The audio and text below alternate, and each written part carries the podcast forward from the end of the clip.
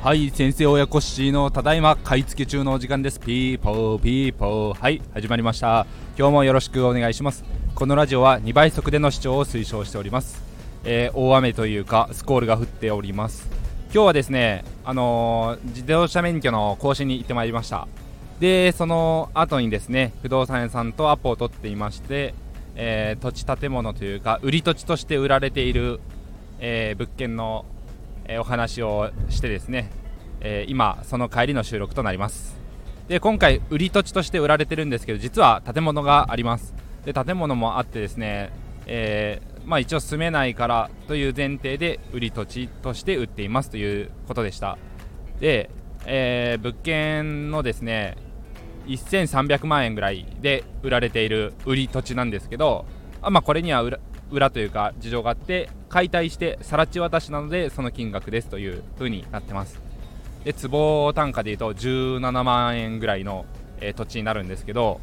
えー、うちのエリアで、えー、一番人気の、え小学校1番2番人気を争う小学校で繁華街も近くてで約70坪ぐらい68坪70坪ぐらいの土地になります。でその土地をですねえー、先日家族で見に行ってきてあこの立地いいよねと言いながら、えー、行ってきて道は少し狭い部分もあるんですけどわあスコールがひどい、まあ、そんなことは置いとって、えー、道が狭かったりはするんですが、まあ、住んでも、えー、学校近いし繁華街近いしそういう意味でもいいところだなというで近隣に、えー、ドラッグストアができたり、えー、飲食のですねチェーン店さんもできたりとそういう意味でも、えー、にぎわってきている場所でもあるので、まあ、この坪単価の土地の価格もうなずけるかなというところでした。でもですねあの当初の売り価格よりは少し金額が下がって金額改定しましたという記載があって、えー、売りに出されていた時ちょっと見かけてた記憶があるんですけど12ヶ月は経過しているように思います。でその件も含めてまず最初のご挨拶ですね。不動産屋さんとご挨拶するときにあのー、すごく人気な物件だと思うんですけどお時間取ってもらってありがとうございますとご挨拶してそうさそう伝えるとやっぱりそうなんですよ。人気で問い合わせが後を絶たないんですけど問い合わせが来ては話が流れまた来ては話が流れっていう風な感じでなかなか購入にまで至らなくてっていう状態みたいですね。で話を聞いてみるとすごく土地の坪単価がうちのエリアでは高いとこにはなるのであのちょっとお金持ちの方とかが物件をその土地を購入検討される場合に駐車場が4台欲しいとかですね。あの平屋でもしっかり建てれるぐらいの敷地が欲しいというところでいざ場所現地を案内するとこのいい意味で、えー、綺麗すぎる形なので平屋が建てづらいというか平屋には使いづらい土地といいますか平屋だとやっぱり横長で長方形の方が、えー、適していますしそういう意味でも正方形すぎてちょっと話が流れることがあるんですっていう風なお話でした。そこでまあいろいろヒアリングしながら、まあ、こちらとしてはあの購入希望金額決めておったんですけど、えー、ツイッターのですねあの戸建て指値大家さんのあごさんの有料ノートを参考にさせていただいて、えー、ヒアリングをするときも、えー、仲介さん不動産屋さんまあゆくゆくつながる売り主さんに不愉快にならないように、えー、ですね言葉を選びながらヒアリングさせてもらってでこちらの思いも、えー、伝える時も、あのー、不愉快な思いにならないような言葉を選んで伝えることでまあ、話をスムーズに持っていけることができたんじゃないかなとは思っています。でこんな買い付けのされ方をしたのは初めてですとは言われてしまったんですけどまあいろいろ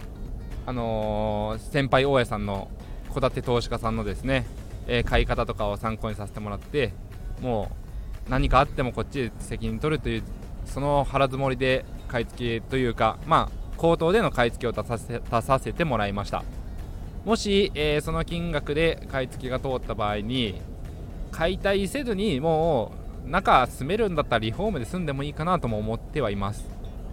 そっちの方が本当はいいんかなとは思うんですが駐車場が確保難しいので、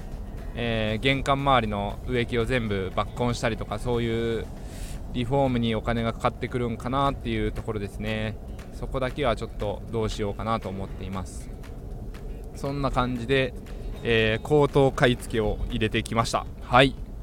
やもし買い付け通った場合にどうしようかなっていうところがあるんですけど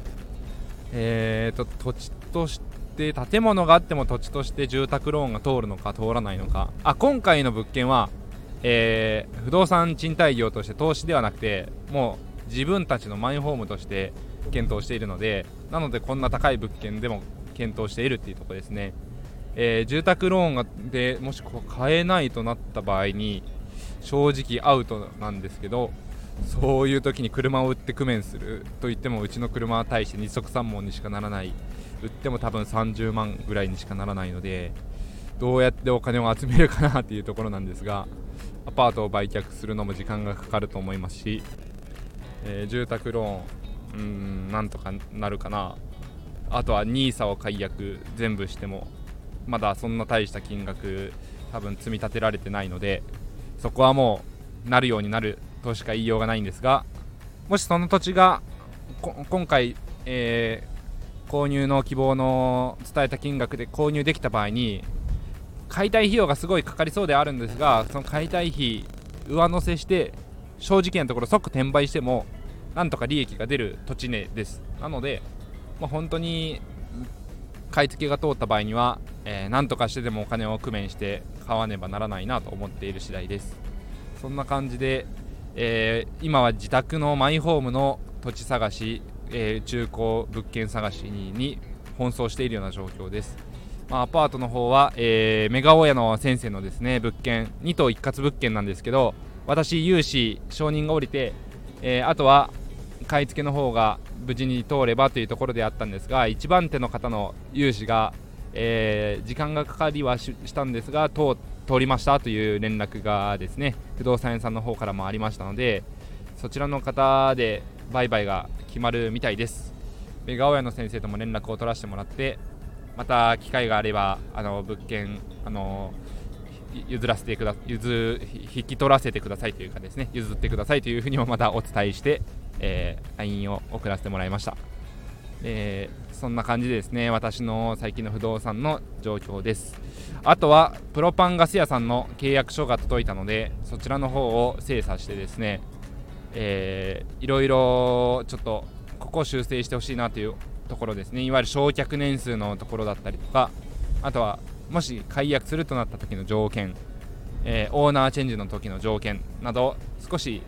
えー、情報歩み寄ってほしいなという部分がありましたのでそれも伝えた上で、えー、プロパンガス屋さんとの契約も進めてまいりたいと思います、え、今週中には、えクッションフロアというかですね残りの一室の空室リフォームが全て終わりますんでついに、え賃貸募集ができるかなというところで、えあとは家賃をどのぐらいにするかというお話も、え管理会社さんと相談しないといけないかなと思っています。はい。そんな感じで私の近況報告兼買い付けを出しましたという報告です。皆さん、えー、進捗はいかがでしょうか？皆さんの不動産賃貸業の進捗また、えー、ラジオの放送でお聞きできるのを楽しみにしております。今日もお聴きいただきありがとうございました。それでは皆さん明日からも頑張っていきましょう。バイバイ。